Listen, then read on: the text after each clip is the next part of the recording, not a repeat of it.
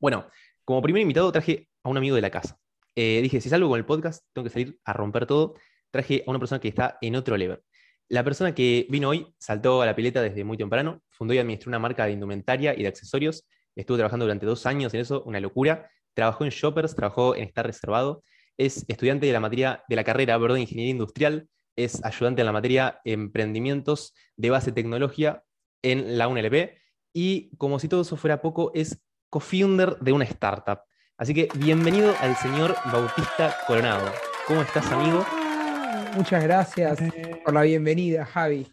Eh, en ese edit va a haber aplausos, claramente va a haber aplausos. Por favor, una ovación de estadio lleno quiero, por favor. Todos de pie, por favor. Amigo, ¿qué, pensaste? Yo te dije, che, voy a hacer un, podcast y vas a ser el primer entrevistado. Quiero saber qué, fue lo primero que pensaste. Orgullo por decir qué, qué bueno que, te hayas eh, lanzado a esto, a hacer eh, un podcast que, creo que es una, una edición que, es complicada, que todos en alguna vez tuvimos, pero pocos llegan a la práctica.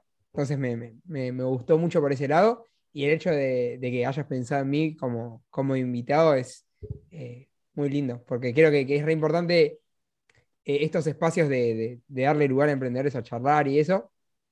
Y de, hecho, hay una estadística que, escuché una vez y me, me, voló la cabeza, que es que a partir de una película de la red social, creo que era, que era de Facebook, donde hablaban de emprendedorismo, hubo un pico de creación de startups. Eh, y entonces ahí entendí el potencial de darle lugar a, contar historias emprendedoras y, el efecto que tiene en la economía real, que no es solamente inspirar a las personas como, como algo de ocio, sino que logramos algo mucho más fuerte haciendo estas cosas. Así que te felicito por, por empezar esto, que seguramente va a tener un impacto grande en el que esté escuchando del otro lado.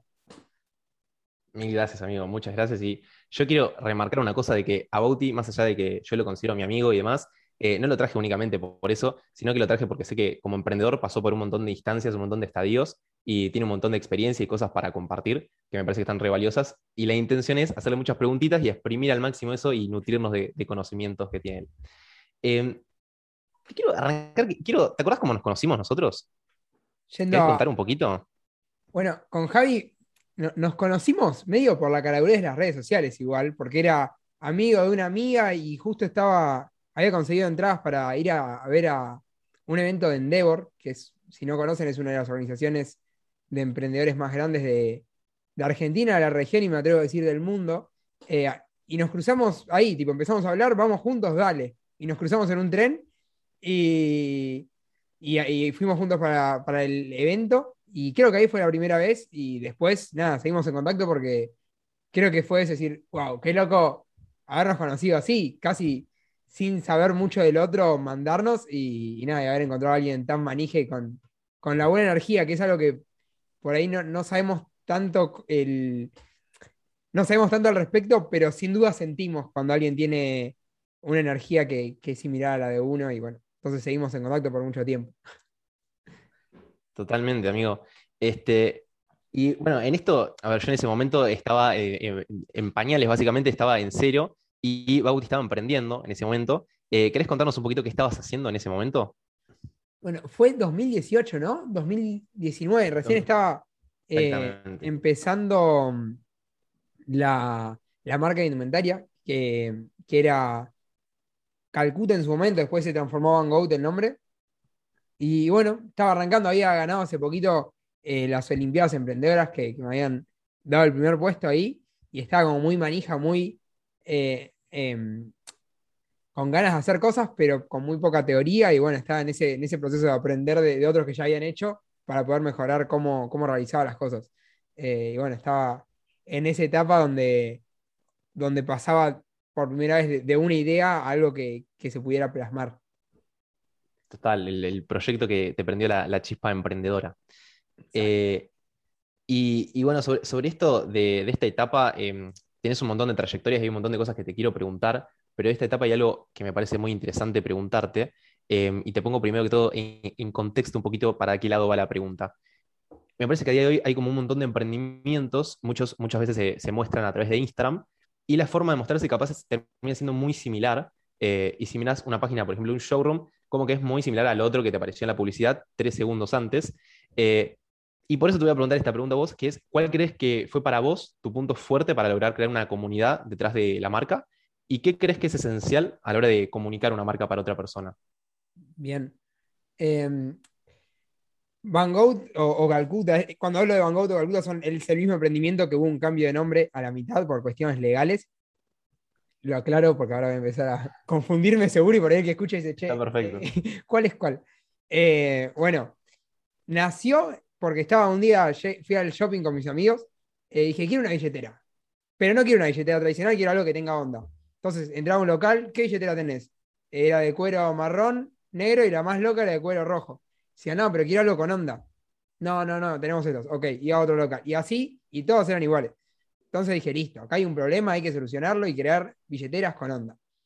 Eh, bueno, empezamos con eso. Después eh, me di cuenta que en ese espacio de eh, darle onda a una billetera, que era la parte exterior, había un lugar para darle lugar a artistas en situación de vulnerabilidad y decir, y darles exposición. Entonces, cada vez que ibas a pagar algo, la persona que, veía tu billetera estaba viendo una obra de arte que de otra forma no hubiera sido nunca eh, vista. Entonces, eh, nada, desde un inicio planteó algo, algo distinto. O sea, venía a ocupar un espacio que no estaba siendo ocupado.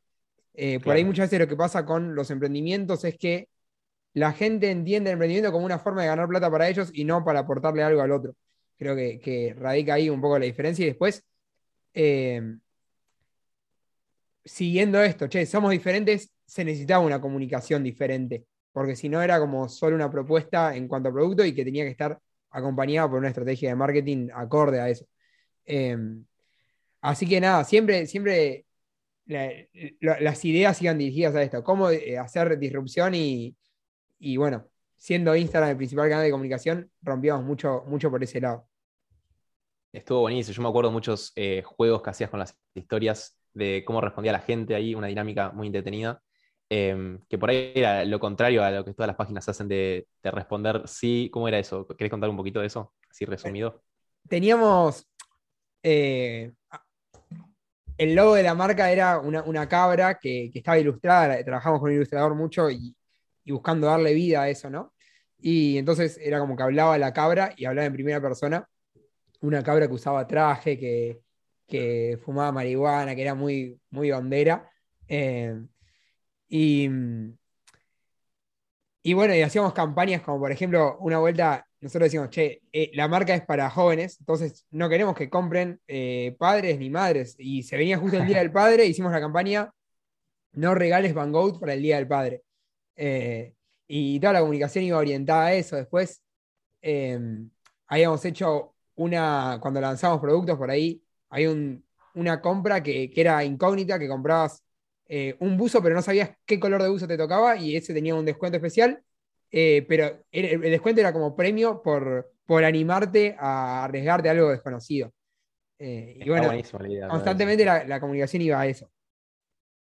Está buenísimo. Además, se recontra veía en cada una de las imágenes, cada uno de los posteos que se hacía.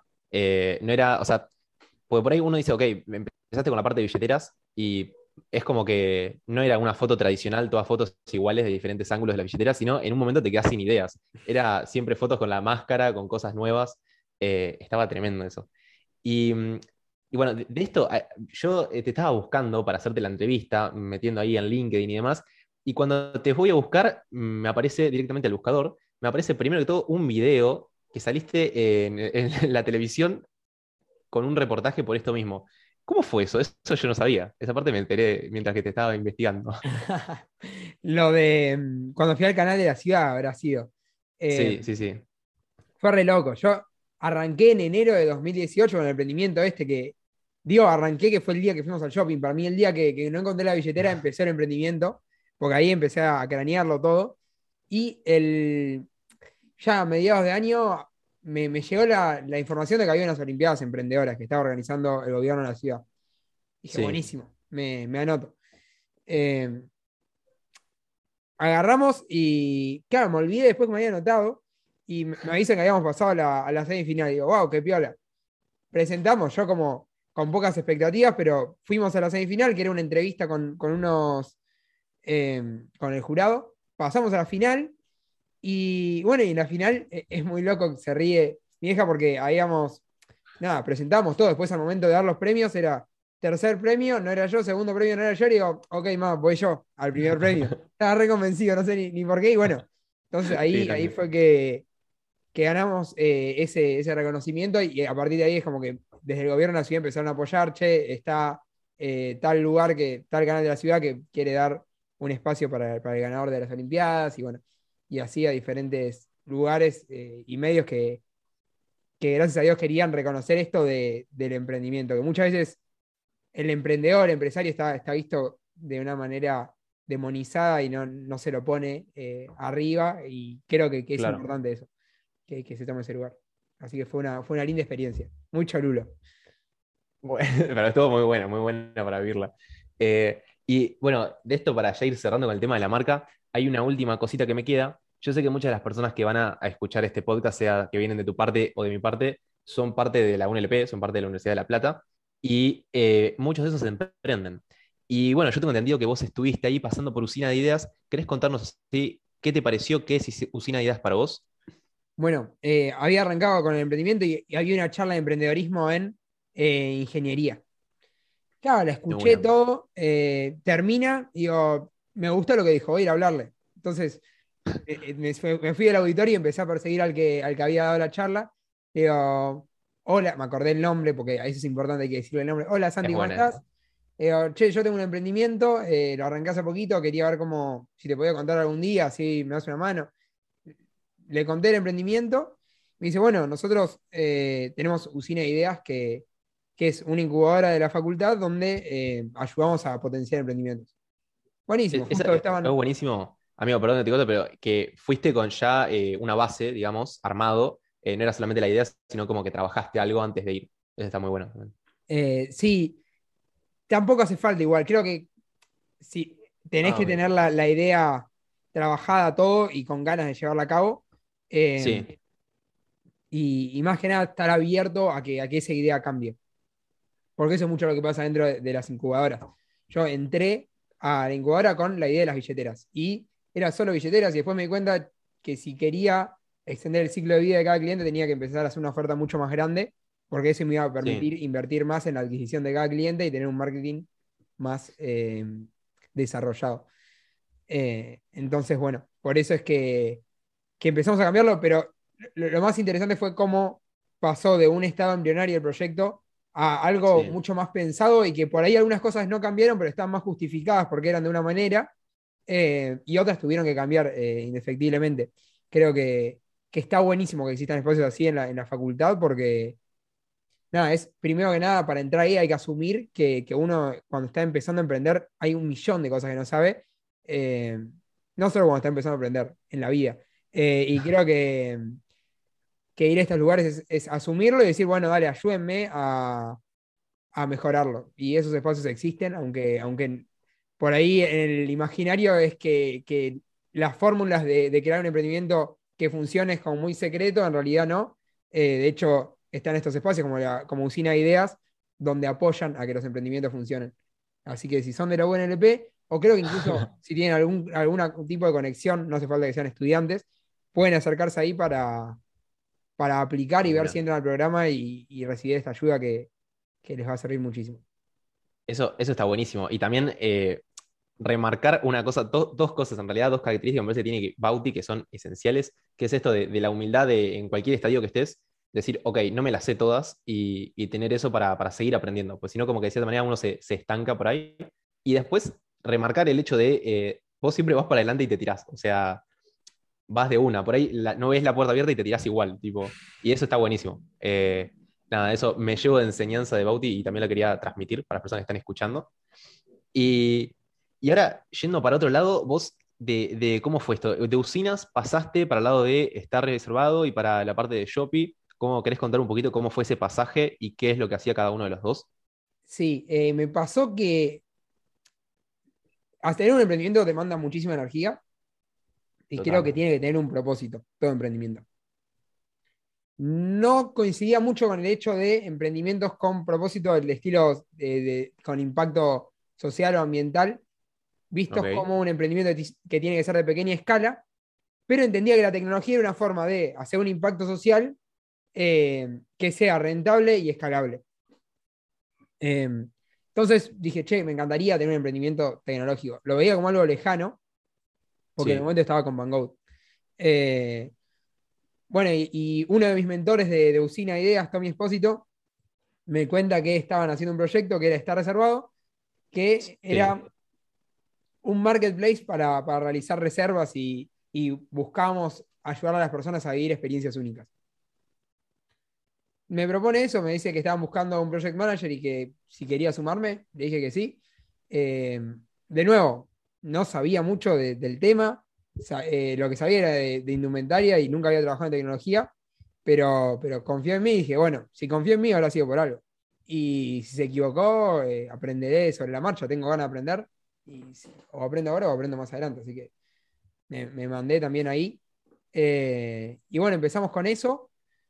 Creo que en, agosto arrancamos y bueno, entramos a Creatribe, que es una aceleradora también de La Plata, que, que está buena que la, hicieron los fundadores de, Blue Draft, eh, nos ayudaron muchísimo a entender de vuelta el, negocio, porque también ellos en simultáneo que hacían estar reservado, hacían Shoppers, que era otro, otra startup, y, bueno, y los mentores hicieron ver que, en realidad era todo uno y que podía ser mucho más grande, y terminó siendo lo que hoy es Bici, que, que hace poco levantaron una ronda presid muy buena y, y más allá del estadio donde están, confío muchísimo en el proyecto porque, bueno, son, son dos personas super cracks quienes la fundaron. Y, el equipo, el equipo que está atrás, total. sí, es que es, todo eso y bueno, ellos lo que plantean es llevar marketplace tipo eh, pedido ya Rappi a ciudades del interior, que es bueno, increíble. O sea, el, planteo, si, si, funciona, sin duda le va a cambiar la vida a un montón de personas para bien. Eh, y creo que de eso es lo que hablaba antes cuando decía emprendimientos tecnológicos que tengan impacto eh, en la vida de los demás y, que sea positivo. Es clave, amigo. Y, de todo esto, em, estoy seguro que aprendiste un montón de cosas, eh, también de aprender en grupos y estar trabajando con otras personas. Eh, y hay una pregunta que yo creo que es algo que aplicaste también a Tribu Maker, y quería saber cuáles son tus no negociables a la hora de armar un grupo de trabajo o trabajar con otras personas. Bueno, eso creo que se va aprendiendo. O sea, aprendés cuando haces los errores. Eh, claro, sí, sí. Em, nosotros, por ejemplo, cuando arrancamos con estar reservado, hablamos todo por WhatsApp y decís, no. O sea, ahora no lo puedo creer. Em, no, no, olvídate, Slack a pleno.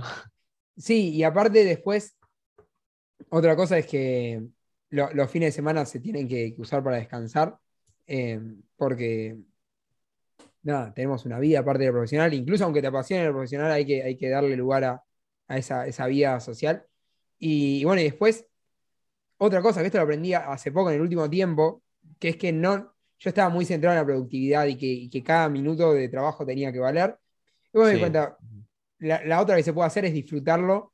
Eh, y por ahí cuando tenés una reunión con, con, alguien, primero preocuparse por cómo está el otro, pasarla bien, charlar cómo estuvo el fin de semana y, y después charlamos lo otro, que, es lo de trabajo, que es importante todo, pero no dejar de lado la parte, la parte humana, que al final estamos todos juntos porque, porque nos llevamos bien y, vamos a estar todo el tiempo eh, relacionándonos. Entonces, creo que, hay que darle muchísima bola a eso y no, no, es negociable. Cuando alguien viene con ideas muy de, che, hagamos eficiente esto, yo no. Baja un cambio, está bien, está bien. Somos personas. Eh, está buenísimo. Bueno, yo justo ahora estaba con, un coach y hablábamos de que está bueno eh, al principio extender un ratito, más que nada también por el hecho de eh, intentar buscar la forma de disfrutar el proceso y no únicamente estar corriendo atrás de una última meta, porque si no nunca uno está satisfecho y siempre quiere más, más, más y, no se disfruta. Eh, y más si es vida emprendedora, así como vos decís, que se termina mezclando los fines de semana con el trabajo, incluso por ahí algún amigo o alguien y, y se hace todo más confuso. está muy bueno eso de usar herramientas y demás. Em, y, ahora vamos a meternos de lleno en la parte dulce de la entrevista. La parte dulce es la parte de la, startup. Eh, acá es donde quiero que nos nutras a nosotros de, conocimiento.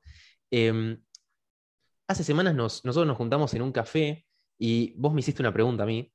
Y esa pregunta yo ahora te la voy a tirar a vos. A ver. y esa pregunta es, vos estás trabajando en, una startup que es TrueMaker, sos co-founder de TrueMaker, y es, con tus palabras, ¿qué es para vos TrueMaker? Muy buena, me gustó. Eh, ¿Quién habrá hecho esa pregunta? no? Muy buena pregunta. Muy buena pregunta. Tribu Maker es eh, la, la forma en la que encontramos con, con Conrad, y creo que todo el equipo lo comparte ahora, para mejorar la, la situación de la, de la educación en Latinoamérica. Eh, me atrevo a decir de, sin dudar que, que el que está escuchando esto y nosotros dos pensamos que la educación como está ahora no puede seguir por mucho tiempo. Hay dos, o te quedas quejándote o empezás a hacer algo para cambiarla. Nosotros eh, creemos que justamente aprovechando la tecnología podemos eh, modificarlo y, y bueno, entonces estamos haciendo eso. Para plasmarlo, la realidad es que si, a- si tenemos un objetivo tan ambicioso, tenemos que empezar de apartes. Eh, Y lo que planteamos ahora es una academia online de tecnologías 4.0 como Internet of Things, robótica o, o impresión 3D. Son los tres ejes por los que estamos trabajando ahora. Y bueno, nos centramos mucho en esto, cómo mejorar la educación. ¿no? Como que lo que está trabajando hoy en día la educación online es cómo sumar más personas a este tipo de educación. Y pasa con Udemy, que tiene un montón de ventas, pero la concreción de los cursos es solamente del 12%. Entonces dijimos, bueno, nosotros queremos eh, ser rentables, vender muchos cursos, todo, pero no lo vamos a hacer si, si para hacer eso tenemos que eh, vender cursos que nunca se terminen. Entonces, eh, tenemos ese, ese foco, como dar una educación que a la persona le sirva, que la disfrute, porque para completar algo, si no lo disfrutas, no lo vas a hacer. Eh, Total. y, y bueno, y que le sirva en la vida profesional. Y por eso también trabajamos en tecnologías eh, y enseñarle cosas que por ahí, hoy en día no hay ninguna academia que se esté dedicando 100% y que a quien lo aprenda, hoy en día va a ser un aficionado, va a estar empezando recién arrancando a aprender esas cosas, pero en cinco años, cuando IoT, robótica, impresión 3D estén en auge, como hoy en día hay un montón de tecnologías, eh, cuando en cinco años estén en auge, ellos van a ser eh, expertos y, van a estar listos para, para dar esa batalla que, que es importante para la revolución tecnológica, no solo de la educación, sino que de- del mundo en general. Es clave, amigo. Sí, comparto tu opinión de lo que dijiste de, la educación. Me parece totalmente, estoy de acuerdo al 100%. Y, y quiero remarcar eso que dijiste, que me pareció buenísimo, que esto de, o sea, me molesta algo o algo no me termina de satisfacer o no me llena, como está actualmente, bueno, buscar la manera de cambiarlo. Me parece eh, ideal eso. Y, y- esto es otro también, lo de Udemy que, mencionaste, que por ahí eh, no es solamente vender curso por vender, que eso por ahí lo puede hacer cualquiera, sino es, ok, vamos a buscar la forma de que realmente se disfrute y que el contenido sea de calidad y que se aprenda ese contenido. Eso está buenísimo, totalmente. Y, y eso se ve reflejado en la comunidad también. La, la gente que, También. que toma un curso, después vuelve, vuelve, vuelve, vuelve y decís. Y algo, algo hay que, que están sintiendo que no encuentran en otro lado. Eh, nosotros tenemos de, de Udemy llegaron 3.000 alumnos y de ahí muchos se unieron a la, a la comunidad nuestra y a ellos, cada vez que lanzamos un curso, una masterclass, lo que sea, se suman porque les gusta cómo, cómo les ayudamos a crecer eh, en conocimiento. Es- eso es tremendo. Siempre a la hora de, de educar, estar con un grupo, eso está buenísimo. O sea, te motiva mucho más, te da más ganas, puedes compartir las cosas que haces. Es genial. Sí. Y, y sobre esto, eh, so- sobre Tribu, tengo una pregunta que es, hace muy poquito venís de ganar una premiación de la UNLP eh, y también ganaste otra premiación más adelante, que esa la vamos a contar, pero ¿querés contar un poquito de la premiación de la, de la universidad? Sí, eh, fue el premio a la innovación y emprendedorismo, que nada, fue un, un segundo puesto en base a lo que estamos haciendo en Tribu Maker y que está buenísimo, pero más allá del premio, lo, lo que más me gustó es que la universidad eh, esté fomentando esto, que muchas veces la educación tradicional lo deja de lado y, y bueno, que, den un espacio a estos premios, eh, me parece que está buenísimo. Así que se Buenísimo, trató de eso, fue una postulación y, y con un video de tres minutos con todo el proyecto y quedamos seleccionados en el segundo puesto.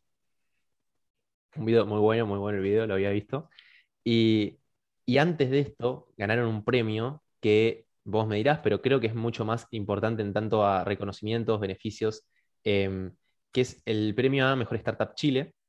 Y eh, sobre esto te quiero preguntar dos cosas. La primera, por ahí algunas de las personas que nos están escuchando eh, no saben sobre Startup Chile y quiero preguntarte que, por qué es tan importante haber ganado esa premiación y qué significa para ustedes haberla ganado. Bien, voy de, de atrás, ¿cómo fue cronológicamente? Nosotros, Tribu Sí, lo empezamos como un negocio tradicional donde mes a mes luchamos para llegar a la rentabilidad y por ahí en las empresas de base tecnológica no se acostumbra tanto eso porque lo que se busca es innovar e innovar sale recurso y Sí. no solo dinero, sino que tiempo. Entonces, si, si estás dedicándote mucho a eh, buscar la rentabilidad, estás dejando de lado la innovación. Eh, entonces nosotros estamos medio en la lucha por eso y dijimos, bueno, la forma de poder dedicarnos a, innovar y darle el, tiempo que se necesita es buscar recursos, eh, buscar financiación. Empezamos a aplicar a Parallel 18, que, es una aceleradora. Una aceleradora es esto, es una institución que te da fondos, te educa y te, te ayuda a, entender mejor qué es lo que estás haciendo y eh, después te hace contactos para buscar rondas de financiación más adelante. Em, bueno, estamos con el 18 y dicen, che, mire que también está Startup Chile. Bueno, a ver qué es. Y claro, después nos pusimos a investigar y Startup Chile es una de las 10 eh, aceleradoras más grandes del mundo em, que la organiza el gobierno de Chile. Y eso es zarpado que lo hagan a nivel gobierno.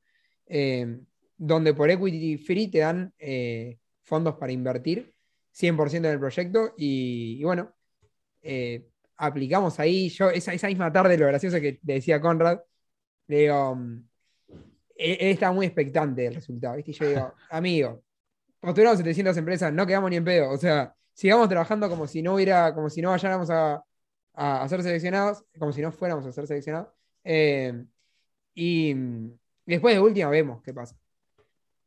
Eh, agarro, yo ese día estaba esperando igual. Le decía eso a pero yo estaba esperando el resultado. Y, está en el mail F5, F5, y de repente aparece la notificación 1. Veo, decía, fuiste seleccionado para Startup Y dije, ¿qué? No voy a creer. Eh, y ahí le mando un audio a Conrad y digo, amigo, fuimos seleccionados. Eh, no lo podíamos creer. Em, y aparte, lo curioso es que ese día me habían dado la primera dosis de, de COVID Shield, de la vacuna para el COVID. Eh, y mm, yo estaba muerto, tipo, me liquidó, pero estaba tan feliz que estuve toda la noche sin dormir, de la felicidad, de la emoción, todo, pero ahí todo, todo roto. Eh, así que bueno, y fue, fue importante por esto, porque nos permitió eh, dedicarnos a, innovar y, y, bueno, y aparte te permite tener mentalidad startup y no estar centrado de tanto en cómo llegar al, punto de equilibrio, sino que el, foco está en cómo crear un proyecto que sea escalable y que, tenga proyección y que amerite que, inversores se sumen a, aportar su, dinero.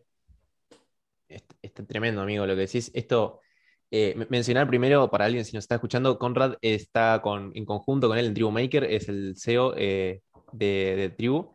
Y mm, también una cosa que quería remarcar acá, que es algo que aprendí después, yo no lo sabía de afuera, que es en la parte de financiación, dos cosas. La primera que por ahí eh, muchas veces se tiene el concepto como, ok, empezás con ganancias y una startup no, no empieza de esa manera, todo lo contrario, empieza más que nada en rojo. Y después, por otro lado, es, ok, es importante para poder sostenerse esos años y ganar este tipo de premiaciones, te liberan capital, pero está bueno que la gente entienda que no es que simplemente te lo dan, sino que, ok, ¿De qué manera te lo dan? ¿Cómo, te lo habilitan? ¿Qué trabajo hay atrás? ¿Querés contar un poquillo de eso? Claro, bueno, para, para Startup Chile también lo que nos ayuda es que te dicen, bueno, ¿cuáles son los siete objetivos que vas a trabajar de acá a diciembre, empezando en agosto, ¿no? Claro. Eh, los determinás y en base a eso todos los gastos tienen que estar fundamentados por qué es que aportan a uno de esos siete objetivos.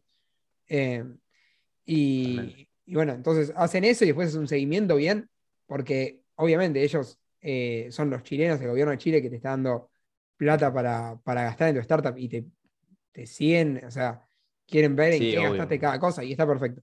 Eh, entonces, es como que tiene un proceso burocrático alto eso, pero, pero bueno, em, también el hecho de obligarte a pensar en qué gastas cada cosa y no gastarla eh, desmensuradamente te, te, hace ser estratégico y, definir que, y exprimir cada, cada peso que te dan.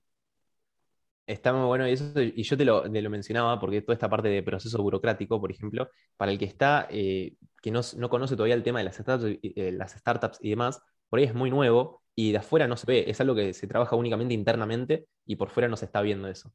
Em, así que es buenísimo. Y, acá hay otra cosa que yo tenía, eh, un pensamiento erróneo, entre comillas, que creo que es el que tenemos todos al principio, hasta que, bueno, conocemos a alguien que esté trabajando en startups y empieza a contarnos un poquito más eh, yo siempre tenía la idea de, ok, ni bien vas a levantar capital, eh, si, yo me, si me hubieran preguntado cuánto capital querés, yo iba por todo Em, y en realidad ir por todo el capital de inicio no está bien, y eso tiene un porqué. Y te lo quería preguntar vos, ¿cuál es ese porqué? Y también, ¿qué cosas tenés que tener en cuenta a la hora de levantarlo? O sea, ¿por qué lo vas a levantar ese capital? Bien. Em, ¿Por qué no conviene levantar todo el capital de una? Es porque en cuanto más capital quieras, más porcentaje te van a demandar. Entonces, si nosotros sabemos que Tribu Maker en algún momento va a valer eh, mucha, mucha guita, sin decir un, número, sí, sí. Eh, nos conviene eh, dar lo menos posible para que el momento en que valga mucho tengamos más posesión de eso y no, no dejar de tanto, tanto porcentaje para, para, los inversores. Entonces, es vender el menor porcentaje de, de, la startup posible, pero necesitamos venderlo para poder crecer rápido. Eh, entonces, bueno, siempre la manera más sana de crecer es sin levantar capital. Esa es la realidad. y por eso los negocios tradicionales no lo hacen. El tema es que si querés dedicarte a innovación, tenés que venderlo sí o sí.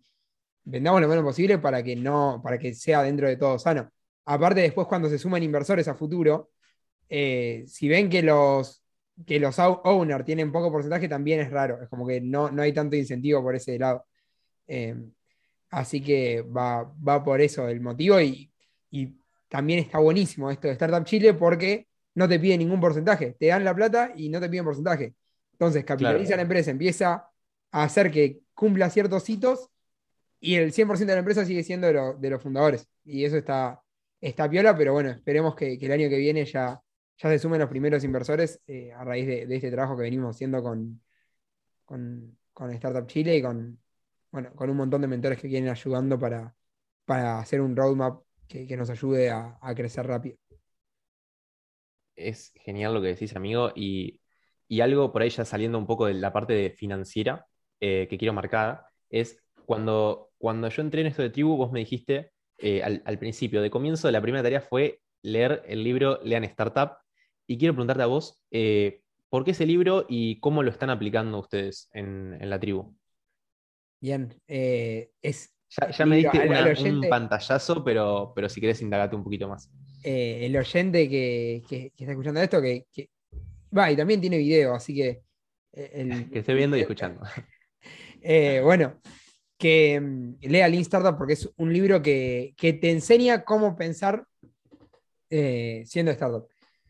Lo que se plantea es todo lo que el cliente no quiere que se le da que se le está dando es excedente, es desperdicio.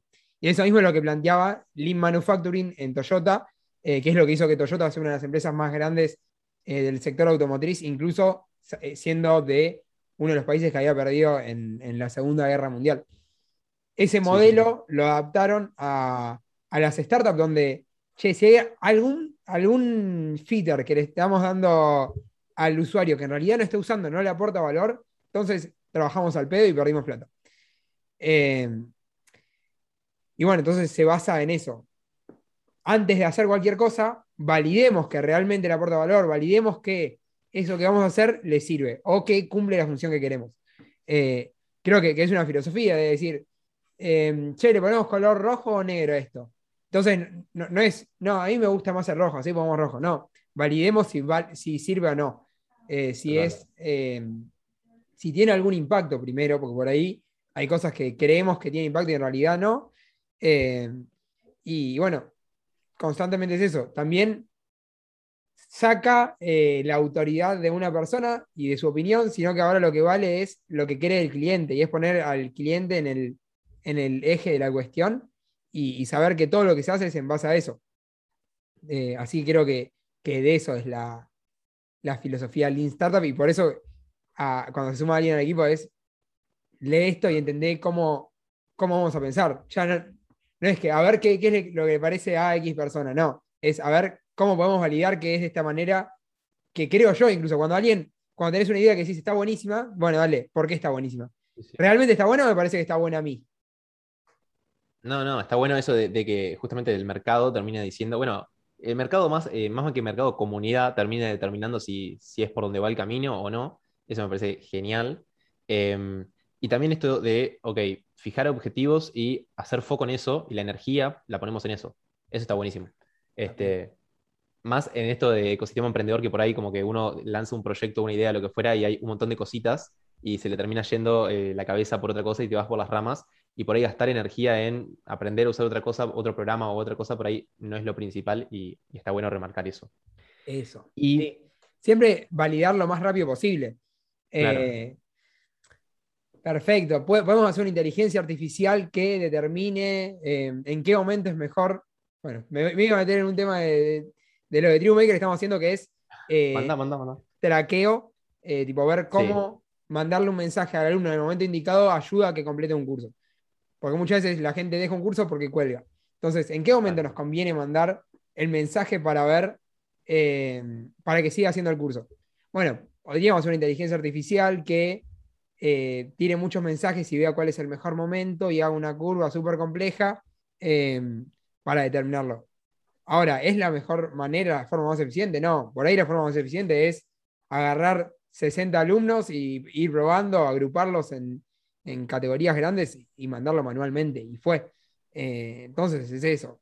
Seamos, eh, si bien hagamos la tecnología y nos enamoramos de un montón de soluciones que, son el futuro y, al momento de escalarlo van a ser importantes, pues, hagamos las cosas rápido y, sin gastar mucho recurso, porque ese es el objetivo final de, de la filosofía del Lean Startup.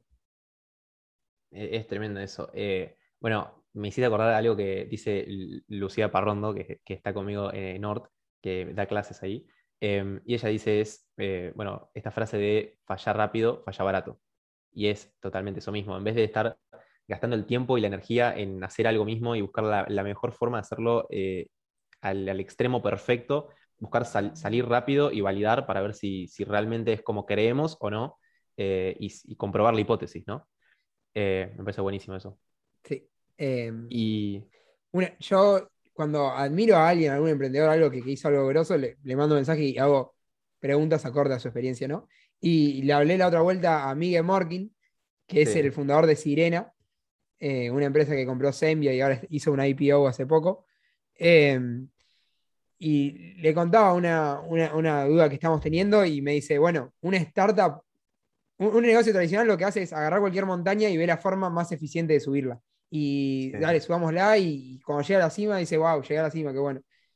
Eh, ahora, una startup lo que hace es encontrar un, negocio que sea lo suficientemente grande, que sea el Everest. Eh, sí, sí. Entonces, no nos tenemos que centrar en cómo subirla, sino que lo que nos tenemos que centrar es, ver, realmente esta montaña es el Everest y vale la pena eh, que le dediquemos tanto, tanta energía. Entonces, constantemente estamos validando eso. Y, bueno, y después, una vez que, hicimos eso, sí, buscamos los inversores para poder subir esa montaña tan alta. Pero primero tenemos que validar que esa montaña que queremos subir valga la pena. No vamos a poner, a hacer un plan de marketing para, eh, no sé, hacer un, iba a decir una idea de negocio, pero por ahí alguien la tiene y, lo ofendo. Eh, pero no vamos a, armar toda una estrategia enorme sin saber si realmente esta idea que tenemos sirve.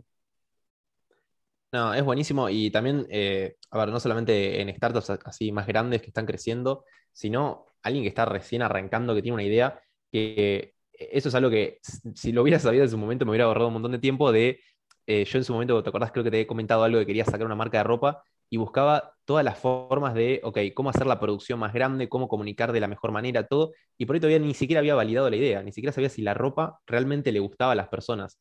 Y gastar energía y tiempo en empezar a pensar todo el resto de cosas, en ir constantemente a Buenos Aires para probar las telas, esto, esto, eh, era un desperdicio de tiempo em, y de cierta manera es como que, bueno, te, olvidas de, lo puntual y, lo específico que sirve, que es saber si, a las personas les está gustando lo que estás ofreciendo. Sí, total, total.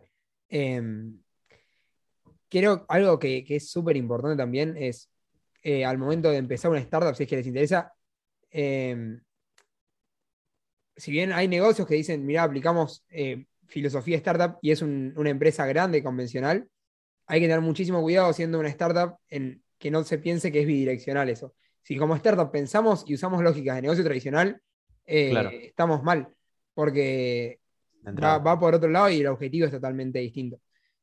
Eh, entonces, que un negocio tradicional pueda aplicar filosofía startup no significa que una startup pueda usar la filosofía de un negocio tradicional. Es muy buena eso, amigo. Y, bueno, y ya para eh, cerrar la parte de, tribu, em, contaste un poquito de lo que, lo que ustedes ven a futuro y, el potencial que tiene todo esto de, las tecnologías que usan, lo que están enseñando, la forma de educación. Eh, y además de todas estas expectativas que tienen, quería saber cuál es eh, la próxima meta para la que están trabajando ustedes ahora. Bien, bueno, nosotros ya validamos que a las personas les interesa aprender de robótica, IoT, impresión 3D. Perfecto validamos que la gente quiere seguir aprendiendo eso, porque cuando lanzamos el segundo curso de estas temáticas, eh, se siguen anotando.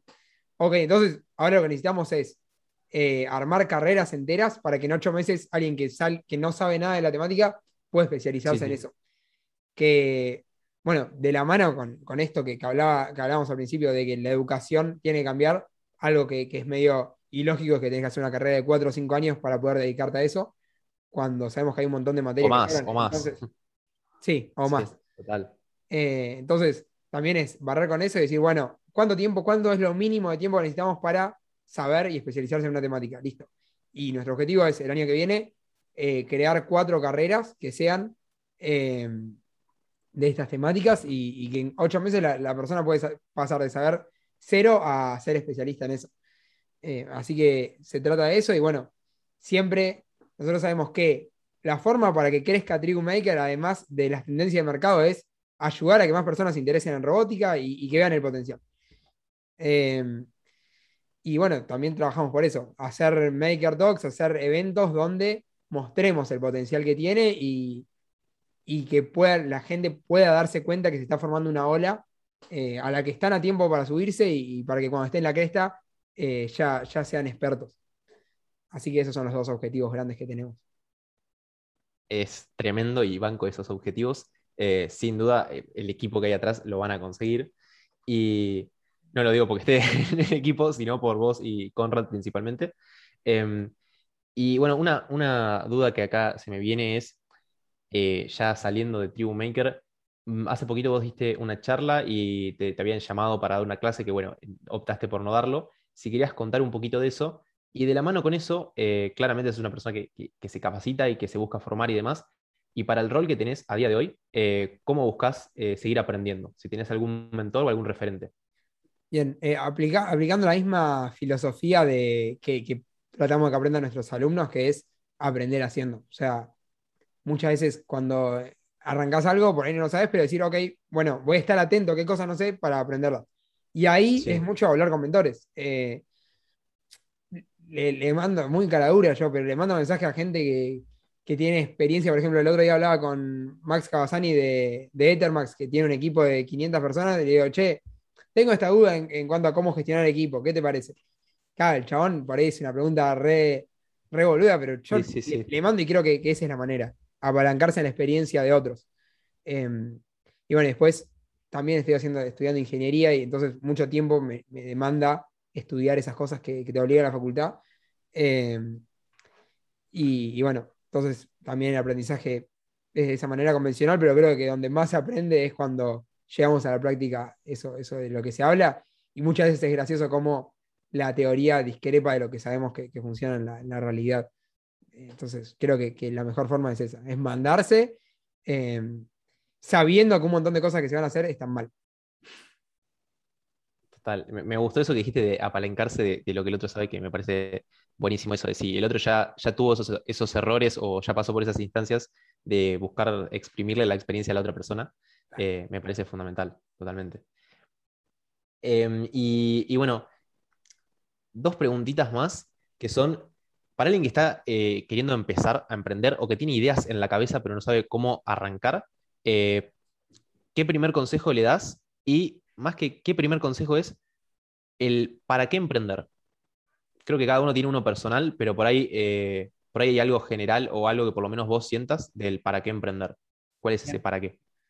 Depende mucho de la experiencia de la persona. Eh, yo personalmente, que, es medio polémico porque ahora trabajando en una startup eh, y, amo la tecnología, todo, le diría, digo, que lo mejor que me pasó fue emprender en tecnología, pero creo que para arrancar está buenísimo eh, empezar emprendiendo en indumentaria o, algo que sea más palpable, porque está buenísimo. Y el orgullo que se siente cuando tenés tu primer producto y eso es eh, hermoso. Así que que no se sientan que tiene que tener que empezar sí o sí con una startup. O sea, Claro. por ahí se puede arrancar con algo más convencional y empezar a probar estas cosas que, que, mm, estas metodologías que, nada, lleva tiempo a aprender, entonces está bueno usarlo como área de experimentación. No se piensen que les va a ir bien de una, porque, lógicamente, si no tienen experiencia probablemente vaya mal y, y bueno, entonces creo que, que esa es la, la forma de arrancar. Y me olvidé la segunda pregunta.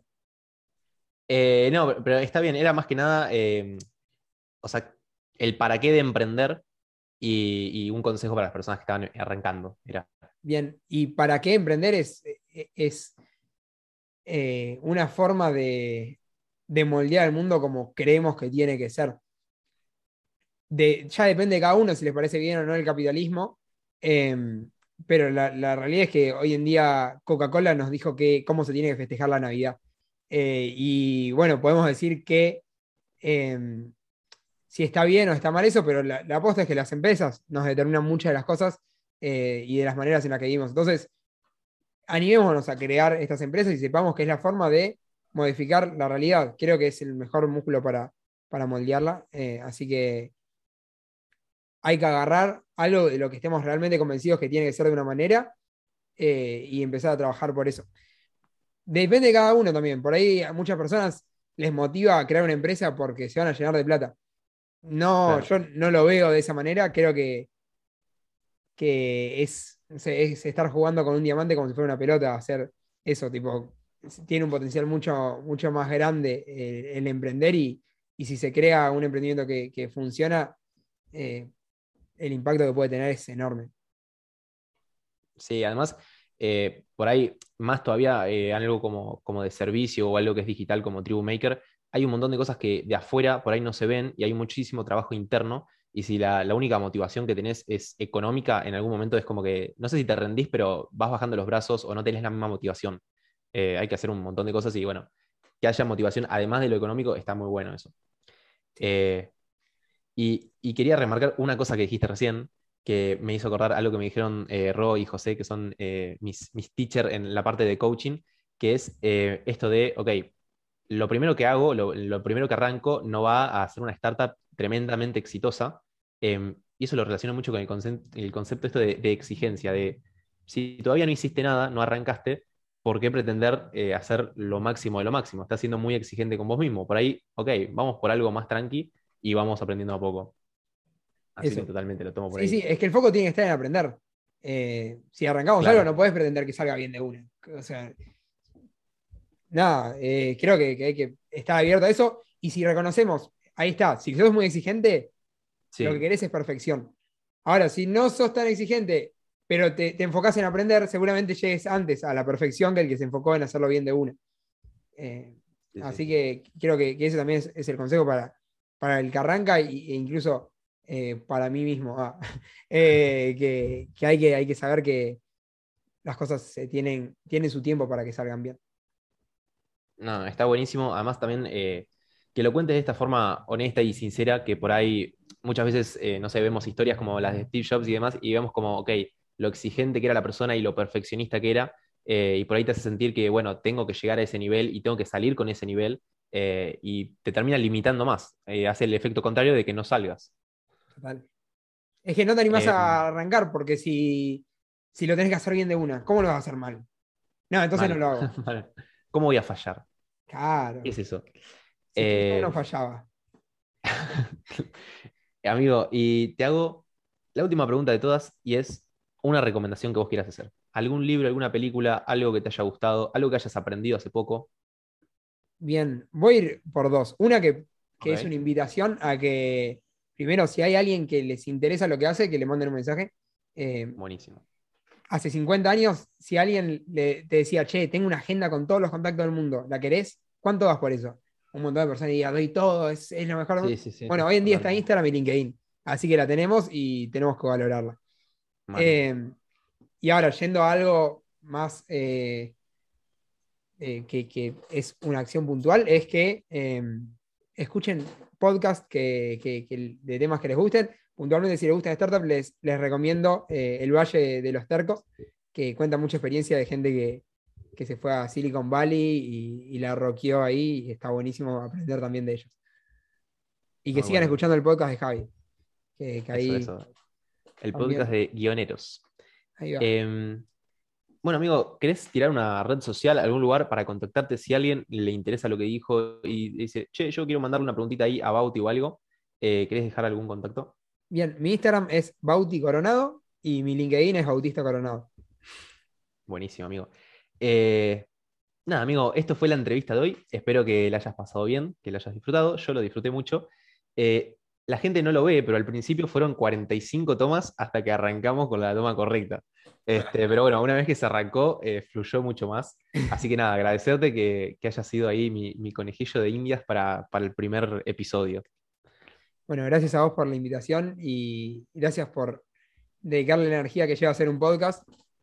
Eh, intenté una vez arrancar uno y sé el esfuerzo que, lleva y, te agradezco por la investigación, que se nota que, hiciste bien el trabajo. Eh, así que bueno, ojalá lo, lo, disfrute el que está del otro lado eh, y le saque mucho valor que, nada, tiene, tiene el, foco del podcast está puesto ahí, en cómo, cómo aportarle valor a los demás, y eso es destacable. Totalmente, amigo. Bueno, gente, hasta acá llegamos. Eh, nos despedimos. Eh, les mando un abrazo y gracias por escucharme. Nos vemos. ¿Querés saludar, amigo? Chau, chau.